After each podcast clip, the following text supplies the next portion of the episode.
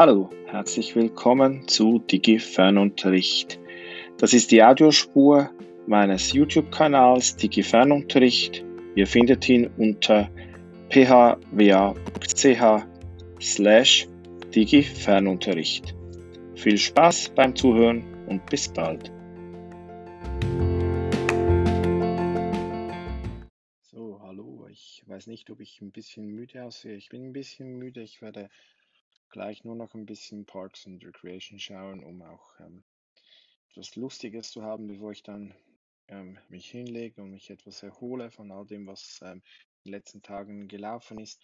Da hinten ist nur ein Kissen, also ganz harmlos, auch wenn es ein bisschen ähm, gestreift aussieht. Und möchte ähm, in dieser Folge von Dicke Fernunterricht ähm, über so ein bisschen die Kollegialität sprechen.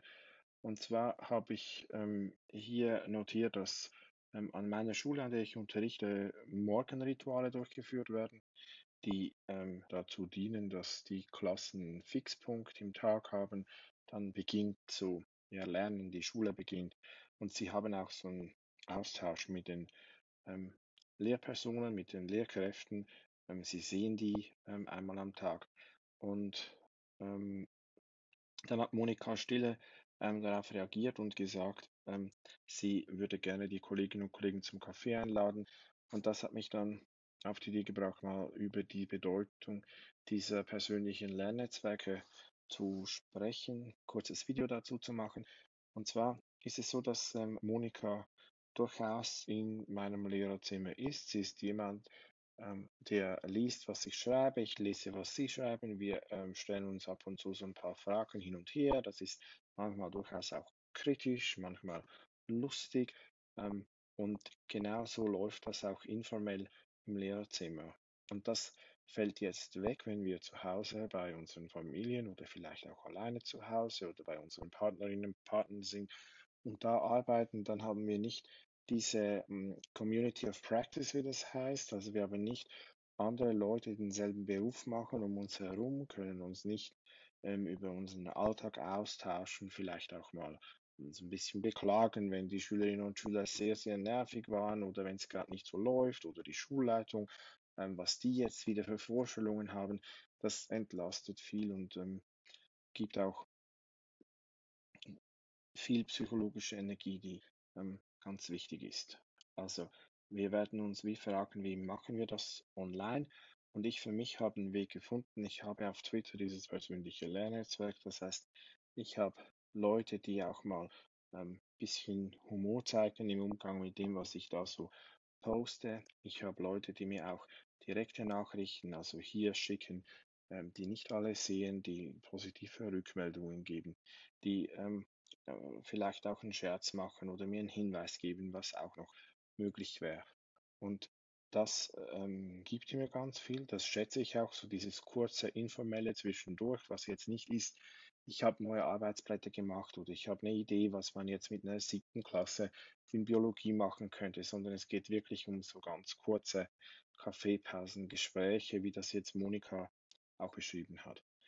Und ähm, ich sage dann gleich, wie so ein persönliches Lernnetzwerk aussieht, aber vielleicht noch ganz kurz zur Funktion. Die haben jetzt hier ähm, Geier und Gottschling, also Andrea Geier ist ähm, Literaturprofessorin und sie hat sich gefragt, was leistet denn eigentlich Wissenschaftskommunikation auf Twitter? Und ähm, das sind so die vier, fünf A's, die sie da ermittelt haben. Und ich denke, diese ähm, ganz besonders wichtig sind ähm, die Abenteuerfunktion für mich. Also wenn ich mich ähm, in einem Lernnetzwerk austausche, dann komme ich auf Ideen. Ich traue mir Dinge zu, die ich ähm, vielleicht für, dich sonst nicht den Mut gehabt hätte. Ähm, ich kriege dafür aber auch Anerkennung. Ich ähm, bekomme Aufmerksamkeit und kann sie aber auch weitergeben. Und ich, meine Arbeit wird anschlussfähig. Also ich merke, andere machen irgendwie dasselbe wie ich gerade. Und in persönlichen Lernnetzwerken entsteht so also eine informelle, professionelle Beziehung, die sehr positive Effekte hat. Ähm, was heißt es jetzt konkret? Wenn ich jetzt nochmal zurück zu Twitter gehe, dann ist so, dass ich dort vernetzt bin mit ähm, den Menschen, die an ähnlichen Fragestellungen arbeiten wie ich. Und das muss jetzt nicht äh, Twitter sein, das ihr nutzt für euer persönliches Lernnetzwerk. Es können auch kleine Chatgruppen sein, die wirklich auch dezidiert dazu da sind, dass man nicht stört, wenn man Witz macht, dass man nicht stört, wenn man mal ähm, einfach sagt, ich habe jetzt keine Energie mehr, jetzt dieser ganze Fernunterricht und diese Videos und ich kann es nicht mehr sehen, diesen Bildschirm, ähm, dass man da dann auch Support bekommt. Andere sagen, ja, geh mir gleich oder ähm, geh mal kurz nach draußen oder ich zeige dir eine Yoga-Übung oder vielleicht einfach nur, ich habe es mir angehört, ähm, ähm, ich höre dir zu, ähm, äh, lass, lass mal gut sein, mach mal Pause, sowas. Einfach ähm, Aufmerksames da hat, ähm, wo man nicht jetzt einfach, ich muss total effizient, professionell arbeiten. Und das scheint mir jetzt für die nächsten Wochen sehr, sehr wichtig zu sein, weil im Moment haben wir noch alle ganz viel Adrenalin.